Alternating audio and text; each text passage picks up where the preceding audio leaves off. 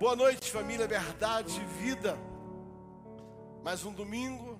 Glória a Deus. Obrigado, amados, por estarmos na casa do Senhor. Estamos na penúltima mensagem desse primeiro bloco a respeito do Sermão do Monte. Como disse, reforçando o que temos dito em cada início de culto, nós nos propusemos, alguns domingos atrás, de pregar uma série de mensagens sobre Mateus, capítulos 4, 5, 6, 5, 6 e 7, são três capítulos, com sete grandes blocos, e o primeiro deles, e talvez o mais longo, com certeza o mais longo de todos eles, é esse primeiro bloco, quando fala quem é o homem abençoado, né? E consequentemente quais são as características de um homem abençoado e por que esse homem é abençoado. Já tivemos aqui ministrando a respeito destas bem-aventuranças, falamos sobre seis delas, hoje vamos para a sétima bem-aventurança. E o tema da mensagem de hoje é Feliz os pacificadores. Mateus, capítulo de número 5. Mateus capítulo número 5, verso de número 9. Mateus 5, verso 9. Bem-aventurados os pacificadores, porque eles serão chamados filhos de Deus. Senhor, obrigado pela tua palavra. Fala conosco nesta noite. Mais uma vez, abrimos o nosso coração como terra fértil para receber a semente da tua palavra que há de ser depositada em nós. E nós queremos dizer que nós vamos receber esta semente, vamos agasalhá-la em nós e vamos procurar vivê-la com intensidade, com a ajuda do teu Espírito, em o nome de Jesus. Amém. Queridos, sem dúvida nenhuma, é, tem sido um desafio ministrar a respeito desses assuntos, de uma maneira especial, esse assunto que vamos abordar hoje eu, eu reputo, eu considero, talvez uma das mensagens mais reais, mais relevantes, mais significantes para a nossa geração. Porque no mundo em guerra, em famílias em guerra, numa sociedade em guerra, pessoas em guerra, empresas em guerra, onde nós estamos vivendo debaixo de, um, de uma influência de guerra, sem dúvida nenhuma, falar sobre ser pacificador, e vamos entender o que é isso, é um dos maiores desafios da nossa geração, não só como cristão, mas como sociedade, e também, sem dúvida nenhuma, é uma das coisas mais importantes que precisamos viver. Tá? Vamos entender o porquê Ouça bem, no Éden, e o Éden foi criado como um ambiente perfeito para a habitação do homem, aonde o Deus da paz podia passear todos os dias e se relacionar com o homem criado. Mas o pecado trouxe para este ambiente confusão, discórdia, dúvida, acusação e tirou a paz do ambiente. Então, o Deus da paz precisou mudar o homem de ambiente e a paz foi comprometida. E Deus ficou separado do homem. Nós vamos entender que Deus criou o homem para se relacionar com ele. Mas Deus, sendo um Deus da paz, precisava ter um ambiente de paz para se relacionar com o homem em paz. Você conhece a história, não vamos tomar tempo em relação a isso. Mas a desobediência, o pecado do homem, trouxe, na verdade, a separação. Isaías 59, versículo 2 diz assim: Mas as nossas iniquidades, elas fizeram separação entre nós e o nosso Deus. Por que a separação? Porque não existe paz sem Deus. Porque um dos grandes atributos de Deus é a paz. Filipenses capítulo 4, versículos 6 a 9, ele vai dizer o seguinte: e a paz de Deus, e a paz de Deus, que excede a todo entendimento, guardará os vossos corações e os vossos sentimentos em Cristo Jesus. E por causa desta paz, ele vai dizer: quanto ao mais, se esta paz que guarda os nossos corações, preste atenção o que diz o texto, a paz de Deus o Deus da paz, que vem dele a paz, excede todo entendimento, ele guardará os nossos corações e os nossos sentimentos em Cristo Jesus.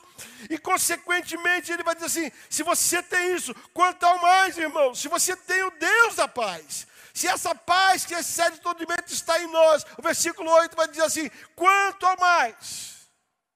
Além disso, tudo que é verdadeiro, tudo que é honesto, tudo que é justo, tudo que é puro, tudo que é amável, tudo que é de boa fama, se alguma virtude, se algum louvor, nisto pensai. O que também aprendeste, recebeste, ouviste, viste em mim, isto fazei. E o Deus de paz será convosco. Vamos entender esse texto. Ele vai dizer assim: que existe uma paz que vem de Deus. E quando nós então entendemos e entramos nessa paz, quando entendemos e permitimos que essa paz entre dentro do nosso coração, existe um reflexo de que nós fazemos isso. As coisas verdadeiras vão começar a sair de nós, as coisas honestas vão sair de nós, as coisas puras vão sair de nós, as coisas justas vão sair de nós, as coisas amáveis vão sair de nós, as coisas de boa fama vão sair de nós. E ele diz: sabe o que acontece com isso? O Deus da paz será conosco. Ele está dizendo que existe uma paz que nós podemos acessar. O que esse texto está colocando é: existe uma paz à nossa disposição. E quando nós acionamos essa paz, nós precisamos dar uma resposta a essa paz. E a resposta dessa paz ela vai produzir algumas ações em nós. E quando essas ações estiverem sendo praticadas, o Deus da paz será conosco. Queridos, eu quero dizer para você que Deus está dizendo é que você não poderá ter esse Deus da paz se você não responder a esse incentivo de paz que está à sua disposição e à minha disposição. Deus é um Deus de paz. Olha o que diz Colossenses capítulo 3. Ele vai dizer o seguinte, no versículo de número 15: A paz de Deus, a qual também fostes chamados em um corpo, domine os vossos corações e sede agradecido a paz de Deus, domine o nosso coração. O que Paulo está dizendo é que nós precisamos ter o nosso coração tomado por esse Deus da paz. Agora o homem pecou, o homem se distanciou desse Deus da paz. Então, como cantamos, tem uma música que nós cantamos, Jesus, o plano perfeito. A Bíblia diz que Deus mandou Jesus para religar o homem com o Deus da paz.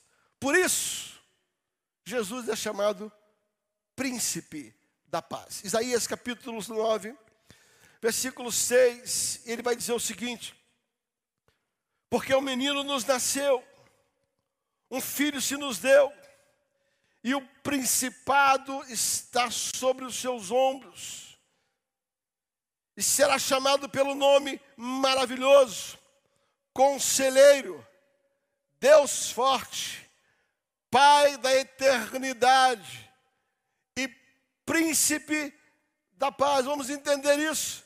Se Deus é o Deus de paz, Ele envia seu Filho, Príncipe da paz, e a obra de redenção do homem, toda ela está ligada ao restabelecimento da paz.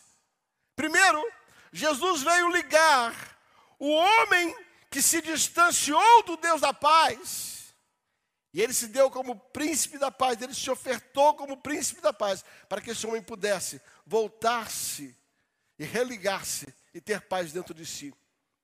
Mas também Jesus, como príncipe da paz, ele não só veio trazer paz para nos relacionar com Deus, mas ele também veio trazer paz para nos relacionarmos conosco mesmo e com as pessoas.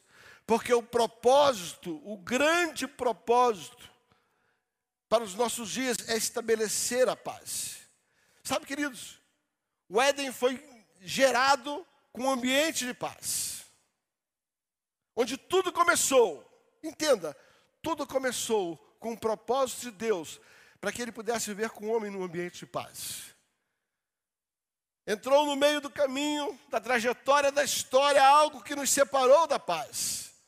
Num determinado momento, Deus enviou o príncipe da paz com o propósito de nos levar para a paz eterna.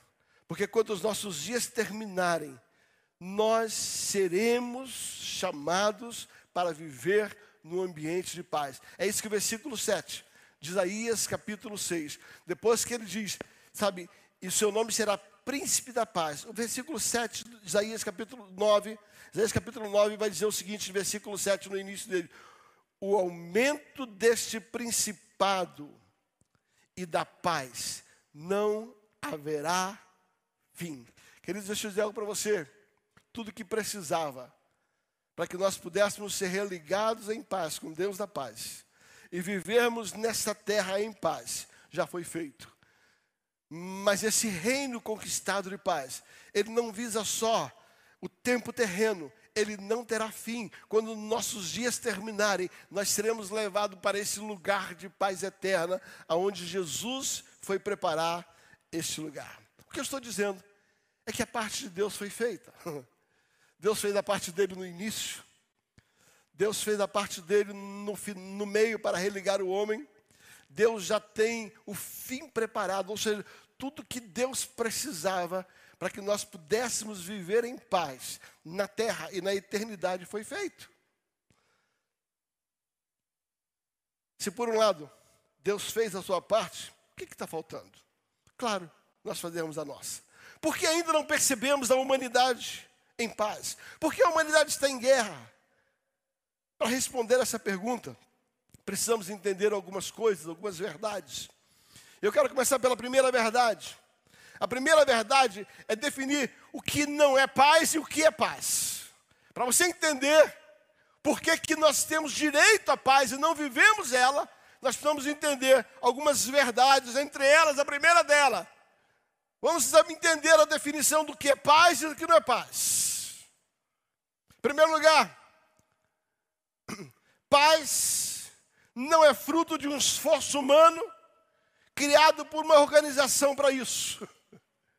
Paz não se estabelece no papel. Paz não é produzida no papel, mas sim no coração. Depois da Segunda Guerra Mundial, em 1945, a humanidade criou a Organização das Nações Unidas, a ONU, cujo lema era libertar as nações do flagelo da guerra. Esse é o lema da ONU. uma organização para desenvolver a paz mundial. Mas desde a sua criação, a humanidade não viveu um único dia sem guerra. Então é um acordo escrito entre partes que vai estabelecer paz. Porque paz não se faz no papel, paz se faz no coração. Há um exemplo bíblico que eu gosto bem de colocar a respeito disso. Isso aqui me chama muita atenção. Há um exemplo muito forte. Há uma história no livro do Gênesis, capítulo número 34, que diz respeito a Jacó e amor. Deixe-me rapidamente contar a história para você. Jacó tinha uma filha chamada Diná. E Siquém, filho de amor, ele, ele olha para aquela moça e ele violenta aquela moça. E ao fazer isso, essa moça então volta para sua casa e cria uma situação muito de raiva em função daquilo que aquela família sofreu. Entretanto, esse jovem chamado Siquém vai até seu pai Amor e diz a ele o quanto ele, ele, ele, ele estava apaixonado e ele queria aquela moça. Então, Amor vem até a casa de Jacó, chega na casa de Jacó e ele faz um acordo de paz. Você pode ver lá no versículo de número 13 que eles fazem um acordo de paz. Eles então começam a colocar: vamos fazer paz, para que nós possamos viver. Você pega nossas filhas, faça negócio entre nós. Mas o versículo 13 desse capítulo 34 de Gênesis, ele vai dizer: Então responderam os filhos de Jacó a Siquém e Amor, seu pai, enganosamente. O que eu estou dizendo é: a, aparentemente o acordo estava ok, mas havia engano por trás dele. Não adianta você tentar fazer acordos escritos, cujo coração já está decidido a rompê-los. Paz não é fruto de um papel assinado. Paz não é fruto de uma mão apertada. Você vai ver aqui que seguramente foi feito um acordo entre eles, a história é longa, são 31 versículos no livro de Gênesis. E você vai ver que quando eles firmaram aquele acordo, havia por parte dos filhos de Jacó um acordo enganoso. Entretanto, a nação de amor, eles, eles criam que era um acordo de paz. Olha o versículo de número 21. Olha bem o que amor fala para a sua nação. Olha bem, Gênesis 34, versículo 21 vai dizer o seguinte: olha, olha, olha o que amor diz para os seus, para os seus, para os seus liderados. Estes homens são pacíficos conosco, ele estava crendo que aquele acordo era paz. Esses homens são pacíficos conosco. Por causa disso, poderão habitar na nossa terra, negociar nela. E eis que a terra é larga no espaço para eles, Tomaremos nós suas filhas por mulheres e lhe daremos as nossas filhas para eles. Sabe, querido, o que estava por trás disso aqui? Nada mais era do que uma enganação, um aperto de mão, um papel assinado que não tinha valor, porque passava a respeito de um papel e não simplesmente uma atitude do coração. Nós temos visto isso ao longo da história. Pessoas que estão fazendo acordo, nações que fazem acordo, e esses acordos são fraudulentos, são acordos interesseiros, porque não há paz do coração, e quando não há paz do coração, o que se fala, o que se aperta, o que se escreve, não faz diferença. Olha o que diz desse mesmo texto, a partir do versículo 25, muito interessante, Gênesis 34, a partir do 25. Ao terceiro dia, quando os homens se sentiam mais fortes da dor, deixa eu contextualizar. Os filhos fizeram uma proposta e eles fizeram a seguinte proposta: nós não temos como permitir que vocês casem com nossas filhas se vocês não circuncidarem, não cortarem o prepúcio.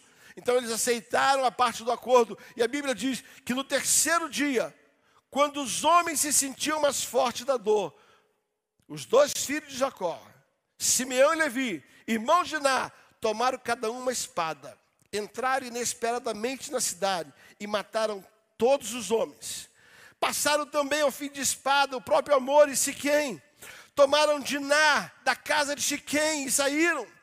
Sobrevieram os filhos de Jacó aos mortos e saquearam a cidade, porque a irmã fora violada. Levaram deles os rebanhos, os bois, os jumentos, o que havia na cidade e no campo, todos os seus bens, todos os meninos, mulheres, cativos, pilharam daqueles que haviam em casa. Queridos, o que é está por trás disso aqui? Um acordo fraudulento, um aperto de mão, uma palavra, um contrato assinado. Primeira coisa que eu gostaria de deixar nessa noite para você e para mim. Cuidado quando você estabelece um acordo de paz com alguém, mas o coração dessa pessoa não está em paz. Não adianta você firmar contratos escritos em papéis se não forem escritos no coração. Não adianta você fazer aperto de mão. Eu me lembro quando eu era criança, menino pequeno lá em Barbacena. Era criança. Entende? A gente saía lá, jogava, brigava no futebol. Quando brigava no futebol, sabe, o meu irmão está em casa com o irmão. Dizia assim: dá a mão para o seu irmão aí, faz as pazes. Aí você dava a mão, dá um abraço, irmão, dá um abraço, irmão, faz as pazes. Sabe, deixa eu falar para você, queridos. Essa mesma atitude que muitas vezes era porque nós estávamos com medo da mamãe, com medo do papai. Porque nós queríamos ficar bem dentro daquele, da, da, daquela, da, daquele ambiente. Porque nós éramos obrigados a ter paz, mas ali no coração a paz não existia. Eu quero dizer para você, paz não se estabelece naquilo que se escreve, que se diz, naquilo que aperta a mão, se ela não tiver no coração.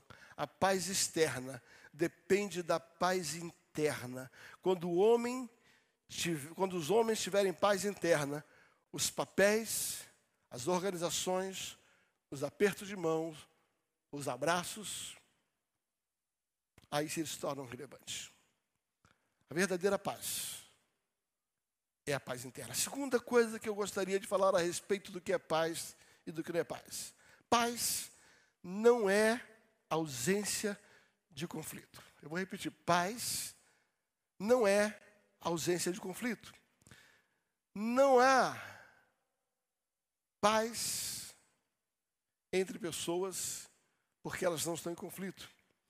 Não existe a paz do cemitério. No cemitério você tem paz, mas é paz porque não tem conflito. É uma paz falsa. É uma paz onde as pessoas não podem reagir. Jesus diz em João capítulo 14, versículo 27: Deixo-vos a paz, a minha paz vos dou. Eu não vou lá doa como o mundo dá.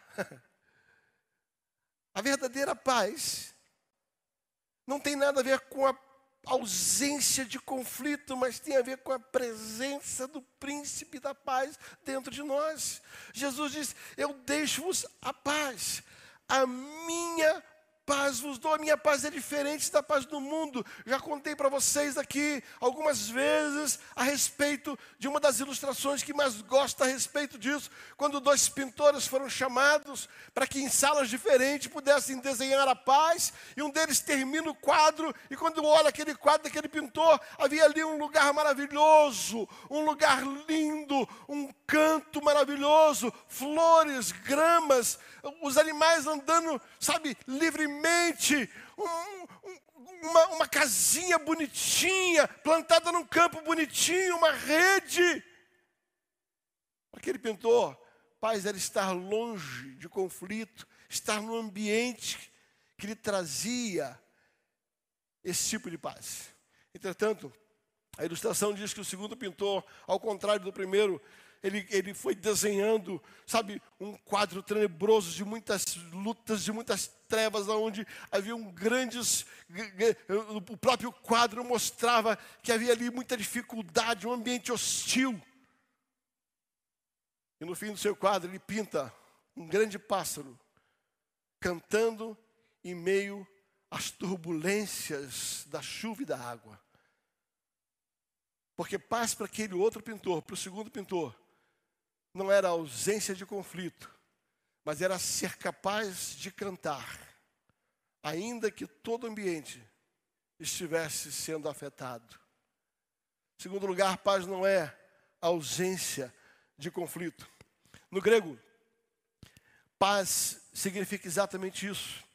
A definição da palavra paz é a tranquilidade do coração e mente baseado em uma convicção que está tudo bem entre a alma do homem e seu Criador, entre a alma do homem e o seu próximo, entre a alma do homem consigo mesmo. Paz é a capacidade de estar bem com Deus, estar bem com o próximo, porque você está bem consigo mesmo. Paz é essa sensação de estar bem apesar dos conflitos. Li há uns anos atrás, aliás, fui, fui incentivado a ler um livro, um testemunho de um judeu que esteve em Auschwitz. Eu visitei alguns anos atrás, lá na Polônia, aquele campo de concentração em Auschwitz, algo tenebroso, e por causa daquela viagem, me chegou à mão o testemunho de um judeu que esteve no campo de concentração e ele saiu e ele escreve então o seu depoimento da hostilidade, do sofrimento que ele passou. E ele, na sua biografia, coloca: o que me manteve vivo, apesar das perseguições, apesar das oposições, apesar do sofrimento, apesar do castigo, é porque eles só podiam tocar no meu corpo. Eles não podiam tocar no meu espírito, eles não podiam tocar nos meus sentimentos. Deixa eu dizer algo para você, queridos. Só toca no nosso sentimento quem nós damos permissão. Pessoas podem tocar na sua vida podem tocar no seu corpo, podem tocar no seu bem, nos seus bens, podem tocar. Mas dentro de você, no seu coração, as pessoas só tocam se você permitir. O grande desafio da paz é nós vivermos essa paz em um ambiente de conflito. Eu gosto de um exemplo bíblico. Para mim, uma grande expressão desse exemplo é a vida de Estevão. Eu fico imaginando a cena de Estevão, está ali em Atos. A Bíblia diz que Estevão foi levado a uma praça pública, onde ele estava sendo tremendamente hostilizado por causa do Evangelho.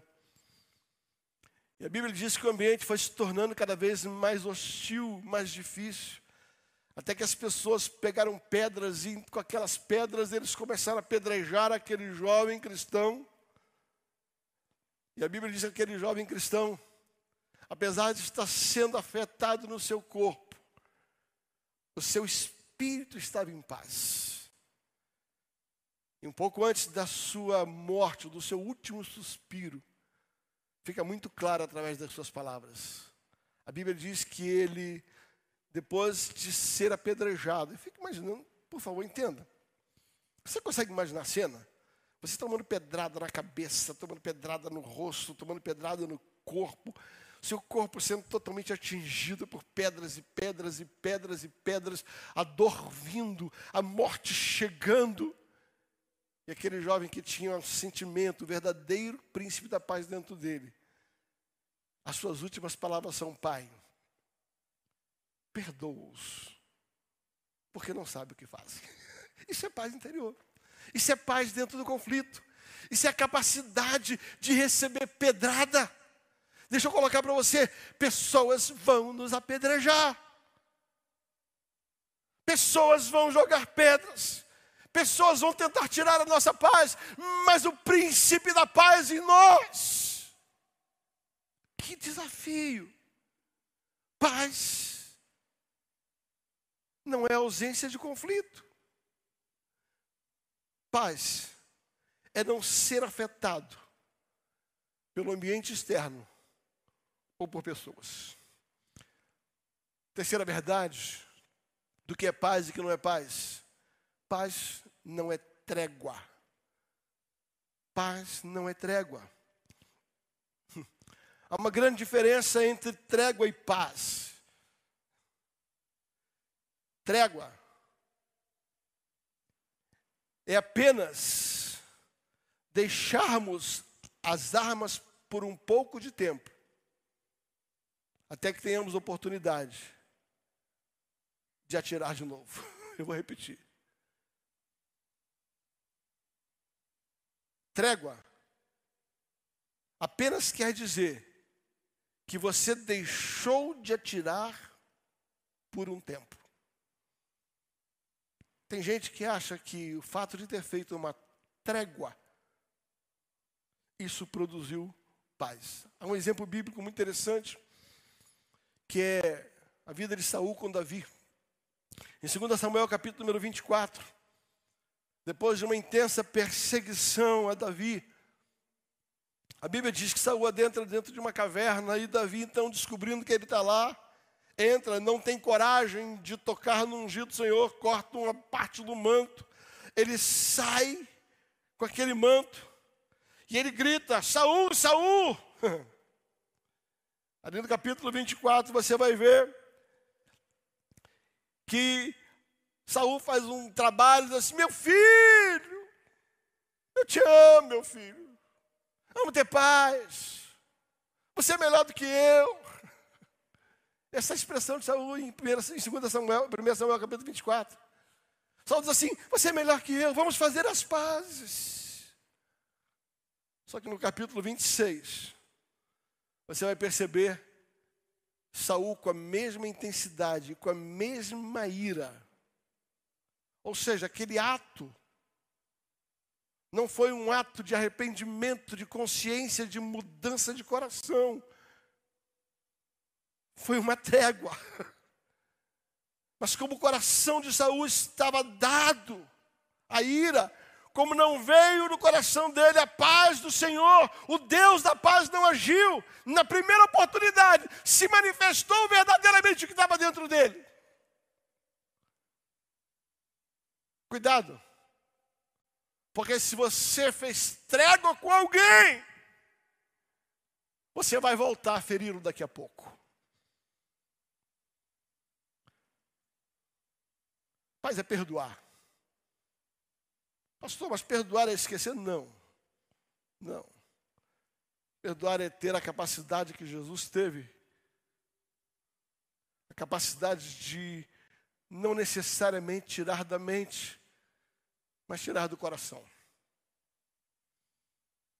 Me recordo também na minha infância, tinha um amigo meu, e nós todo dia íamos para a escola, enquanto de criança, nós íamos brincando, e uma das brincadeiras que a gente fazia, tinha um valão, e nós íamos um lado do outro, jogando pedra um no outro.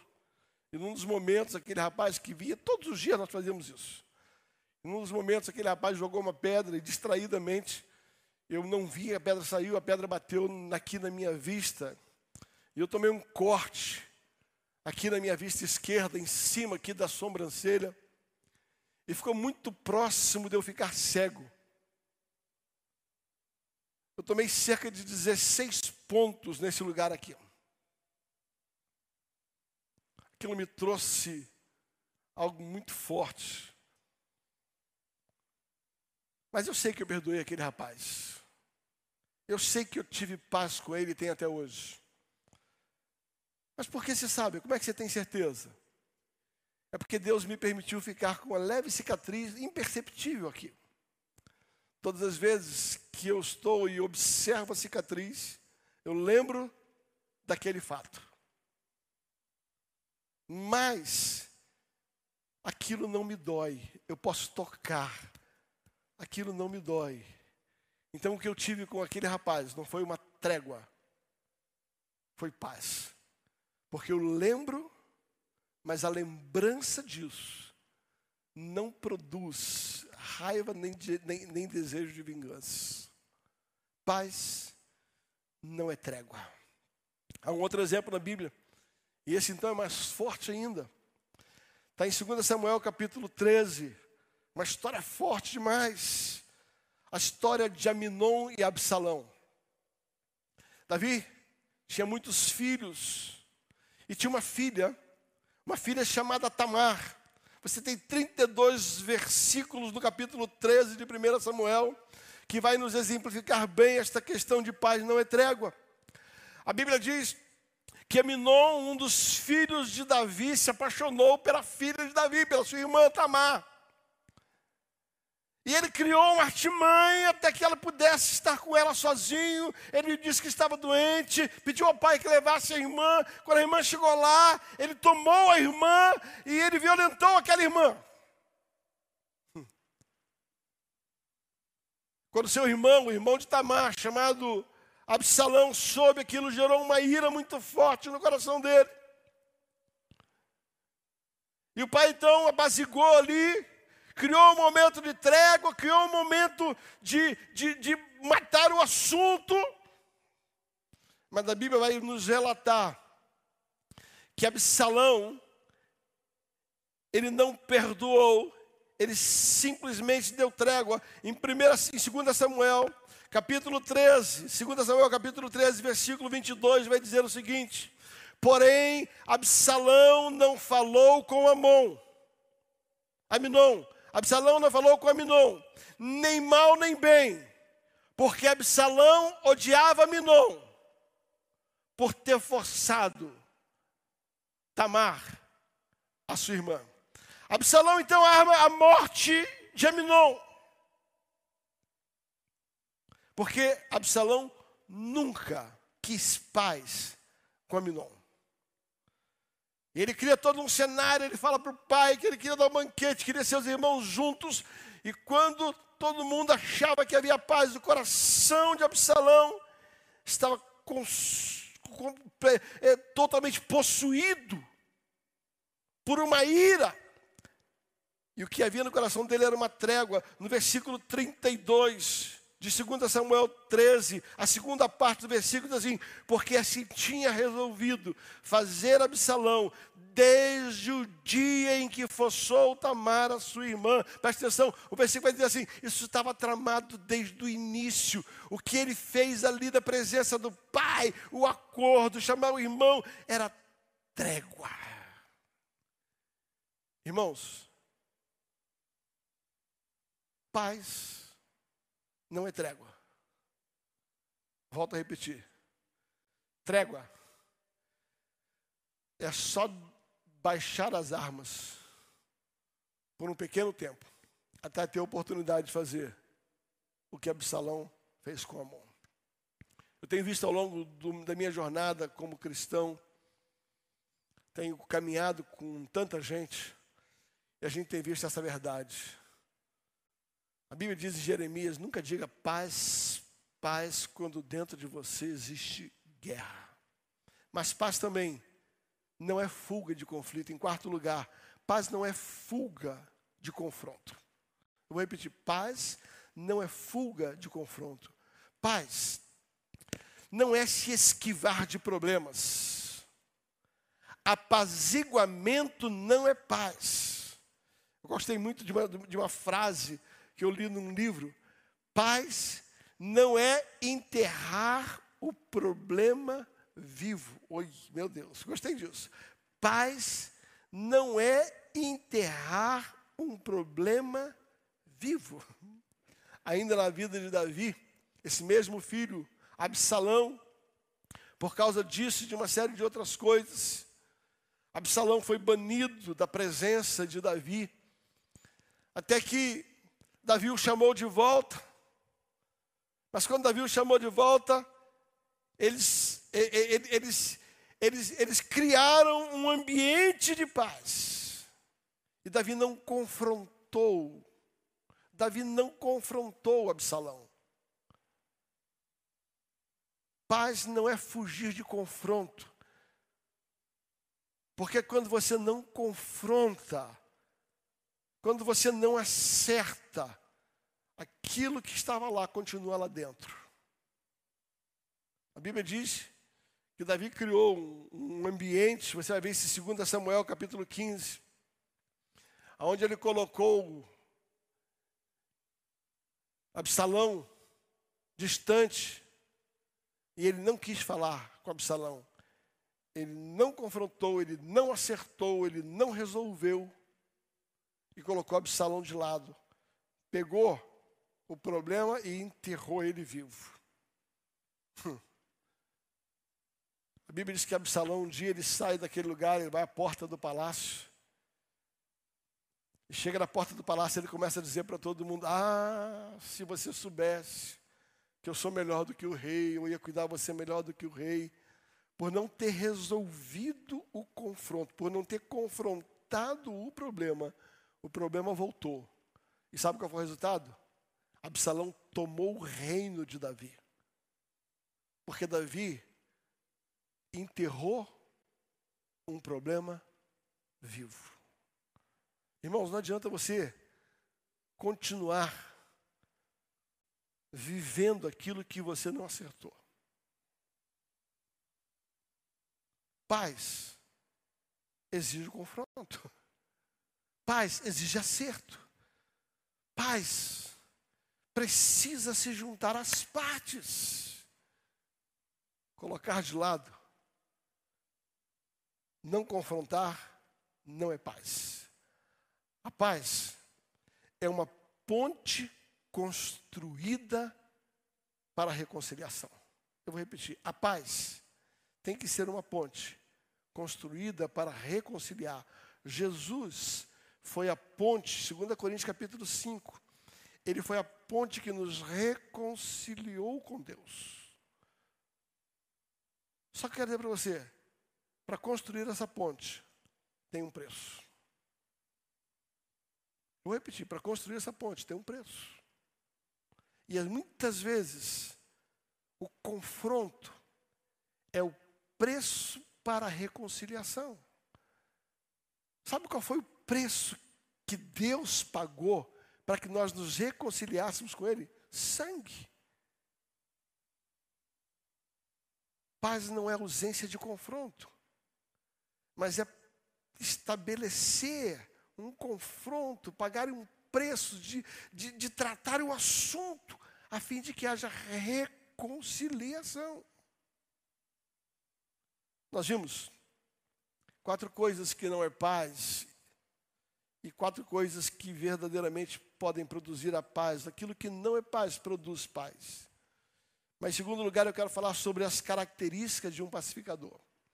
Depois de conhecermos o que não é paz e o que é paz, você precisa entender: será que eu sou um pacificador? O pacificador tem algumas características. Primeira característica de um pacificador: ele se parece com seu pai. Mateus capítulo 5 diz: Bem-aventurados os pacificadores, porque eles serão chamados filhos de Deus. O que quer dizer isso? Aqueles que se parecem com Deus. Então, assim, assim como Deus é um Deus da paz, os pacificadores herdarão de Deus alguma das suas características, herdarão de Deus alguns dos seus atributos, serão chamados filho de Deus, têm o mesmo DNA de pai. Pai, será que eu sou pacificador? Se você tem dentro de você o desejo da reconciliação, de pagar o preço, você tem o DNA do pai, você se parece com o pai, você é um pacificador. Segundo Tessalonicenses capítulo 3, versículo 16, vai dizer: Ora, o mesmo Senhor da paz vos dê sempre a paz de todas as maneiras. Ou seja, Deus colocou a paz à nossa disposição, e eu sou um pacificador quando a característica de Deus está em mim. Mas em segundo lugar, tá? Outra característica do pacificador é que ele age como seu irmão mais velho. Se em primeiro lugar ele se parece com o Pai, em segundo lugar, ele age como Jesus. Isaías capítulo 9, versículo 6 diz que ele é o príncipe da paz. João capítulo 6, versículo 33, João 6, 33 diz: Tendo-vos dito isso, para que em mim tenhais paz, no mundo tereis aflição, mas tende bom ânimo, eu venci o mundo. Haja como Jesus vença o mundo, tenha bom ânimo, apesar das aflições. Pedro, quando escreve a respeito de Jesus, ele vai falar algo muito interessante na sua primeira carta, no capítulo 2, no versículo 21. 1 Pedro capítulo 2, versículo 21, porque para isto fosse chamados, pois também Cristo padeceu por nós, deixando-nos o exemplo para que sigamos suas pisadas, haja como Jesus. Vou repetir, 1 Pedro 2,21 diz assim: porque para isso foste chamado, pois também Cristo padeceu por nós, deixando-nos o exemplo para que sigais as suas pisadas, haja como Ele. Versículo 22, o qual não cometeu pecado, nem na sua boca se achou engano. O qual, versículo 23, quando injuriavam, quando injuriavam, não girava. Quando padecia, não ameaçava, mas antes entregava aquele que julga retamente. Ele está dizendo: sabe quem era Jesus? Haja como ele. Se ele era injustiçado, não devolvia. Se ele era ameaçado, se ele era perseguido. Sabe o que ele fazia? Antes, em vez de reagir, ele agia. Segunda característica é alguém que age como Jesus. O que é que Jesus fez? Em vez de reagir, ele entregou aquele que julga retamente. Deixa eu dizer algo para você. Todas as vezes que alguém persegue você, todas as vezes que alguém traz algo contra você, e você vai contra ela, essa briga permanece. Você, ela, ela, você, e aqui um ciclo aqui, ó. Mas todas as vezes que uma pessoa vem contra você, e você, assim como Jesus, em vez de ir contra ela, entrega para Deus, entrega para Deus, a Bíblia diz que Deus age. Característica de um pacificador é que ele tem os atributos de Deus, mas ele age como Jesus. Terceiro lugar, terceira característica de um de quem é pacificador. Ele possui o fruto do espírito. Gálatas capítulo 2, versículo 22 diz assim: "Mas o fruto do espírito é amor, gozo, paz". Vou repetir, o fruto do espírito é amor, gozo, paz, longanimidade, benignidade, bondade, fé, mansidão e perseverança. Como é que eu sei se eu tenho característica de um pacificador? Eu me pareço com o pai. Eu ajo como filho. E eu dou os frutos do espírito nos meus relacionamentos. Mas ainda existe outra característica tem consciência de que este é o nosso chamado. Em outras palavras, para isso nós fomos chamados. A quarta característica de um pacificador é que ele sabe e tem consciência de que ele foi chamado para isso. Colossenses capítulo 3, versículo 15. E a paz de Deus, para a qual também foste chamado. Por gentileza, volta, olha, presta atenção. Versículo 15. Está projetado aí, ó. Seja a paz de Cristo o objetivo dos vossos corações, a qual também foste chamados em um só corpo e sede agradecido. Na minha versão diz: e a paz de Deus, para a qual foste chamados em um corpo, domine os vossos corações. Eu vou repetir: e a paz de Deus, para a qual foste chamado, nós fomos chamados para viver em paz, nós fomos chamados para um ambiente de paz, nós fomos chamados para ter paz no corpo, que é a igreja. Isso domina o nosso coração. Romanos capítulo 12, versículo 18. Isso aqui é um grande desafio daquilo que depender de vós. Romanos 12, 18. Se for possível, quando estiver em vós, tende paz com todos os homens. Se possível, enquanto depender de vós, tende paz com todos os homens. Querido, ele está dizendo assim: naquilo que depende de você, tenha paz. Você foi chamado para ter paz. Quarta característica de, de quem é um pacificador é que ele é um promotor da paz. Ele busca a paz, ele intermedia a paz. Quarta, quinta característica de um pacificador. Ele conhece as consequências de quem não vive em paz. Tem consequência, olha Hebreus 12, 14. Diz assim: seguir a paz com todos, Hebreus 12, 14, seguir a paz com todos e a santificação. Eu vou repetir: seguir a paz com todos, Hebreus 12, 14. E a santificação. Sem isso, sem essa paz, ninguém vai ver o Senhor. Eu vou repetir. Se nós não temos essa característica, nós seremos privados de algo. Eu estou falando sério. Semana conversava com o pastor, ele dizia assim, pastor, será que a gente não vai ter nenhum beijinho nessa mensagem, não? Eu falei, claro, eu beijo todo tempo. Porque não existe amor se você não fala a verdade. A Bíblia diz que é uma consequência para aqueles que não vivem em paz. Seguir a paz com todos e a santificação sem a qual ninguém vai ver o Senhor. e eu vou terminar dizendo que uma das características, a sexta característica de quem é um pacificador, é que ele é um promotor da paz e também um mantenedor da paz. Romanos 12, 18 diz, Romanos 12, diz, se possível, quando estiverem em vós, tenham paz com todos. A diferença, há uma diferença entre ser pacífico e ser pacificador. Nosso ministério de adoração já pode vir para o altar.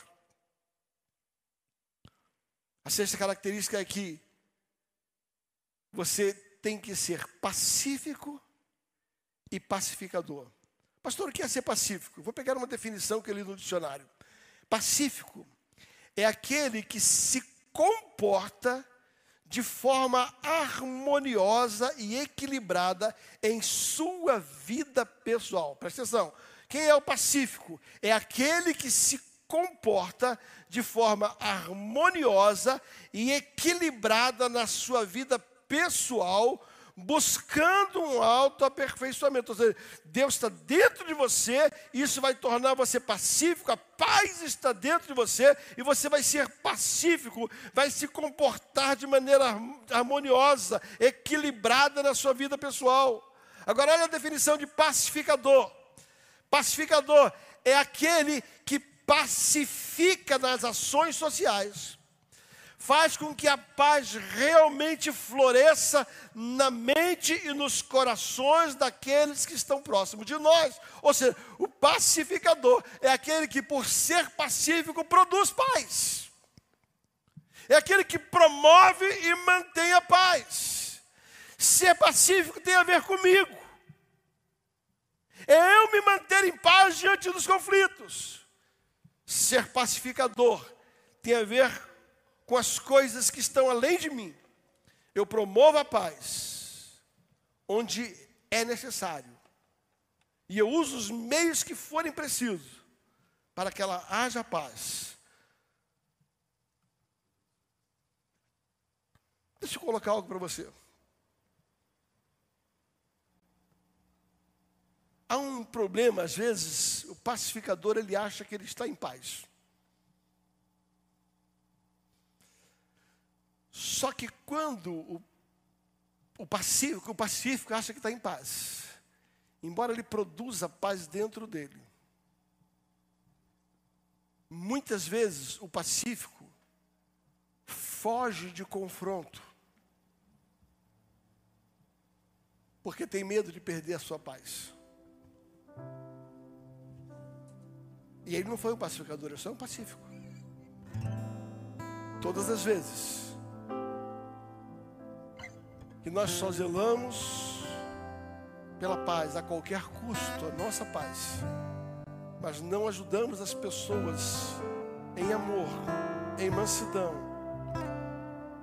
buscar a paz, não só conosco, mas com os outros, sermos os promotores da paz. Há uma recompensa, há uma recompensa para o pacificador eles serão chamados filhos de Deus. Eu escrevi algo aqui, vou ler para concluir a respeito dessa afirmação. Há uma recompensa do pacificador. A Bíblia diz: Bem-aventurados os pacificadores, porque eles serão chamados filhos de Deus. Eu vou ler literalmente o que eu escrevi.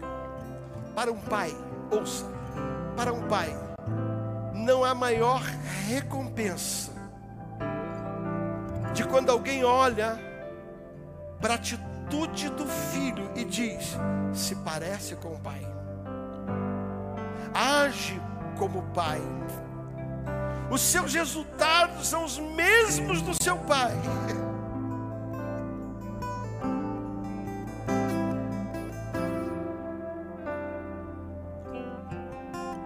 Isso vai arrancar da boca do pai uma declaração extraordinária.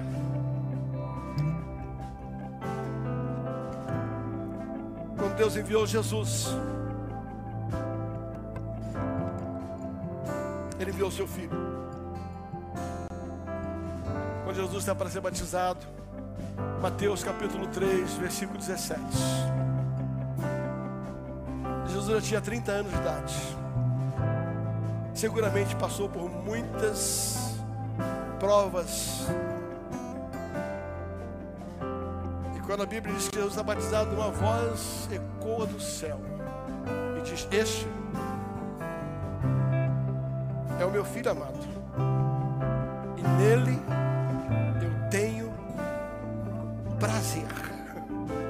Bem-aventurados os pacificadores, porque serão chamados filhos de Deus. Mas que tipo de filho? Um filho que se parece com o pai. Filho que as pessoas dizem, ele se comporta como pai. Ele age como pai. E assim como um pai natural, entende como uma das maiores recompensas da sua criação, perceber que o filho aprendeu, o filho se parece, o filho age como ele nas boas coisas.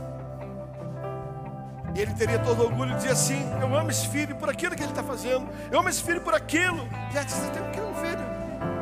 Alegria, meu filho, o que ele faz me dá alegria. A nossa recompensa, a maior, a insubstituível recompensa, é quando nossos dias terminarem aqui e por termos sido pacificadores, Deus vai dizer: Este é meu filho amado, se parece comigo age como eu ajo, agiu como eu digo. Bem-aventurados os pacificadores, porque eles serão chamados filhos de Deus. E a alegria de Deus será quando, por causa da nossa ação de pacificadores, Ele vai poder dizer: Vinde, vinde, meu filho amado, vinde, bendito de papai, vinde, bendito de papai. Vinde, bendito de papai, possuir por herança. A nossa herança está condicionada a termos uma performance parecida com o Pai.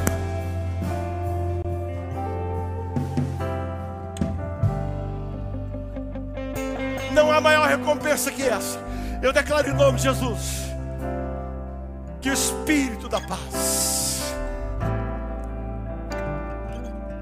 que o atributo da paz que estava no Deus da paz, que as ações da paz que estavam no príncipe da paz, e que os frutos da paz que estavam no Espírito, Ele vai encontrar você a minha vida, e nós vamos conseguir não só sermos pacíficos, viver uma paz em meio aos conflitos, viver uma paz em meio aos confrontos, não nos esquivarmos da paz, não vivermos em tréguas, mas nós verdadeiramente viveremos produziremos fruto da paz. Receba isso em nome de Jesus. Eu declaro, eu profetizo em nome de Jesus que os atributos da Trindade sobre a paz vêm sobre a sua vida, vêm sobre a minha vida. E nós ouviremos quando nossos dias terminarem. Esse é meu filho amado. Você vai ouvir isso, eu vou ouvir. É possível? É. Seja afetado por isso, em nome de Jesus.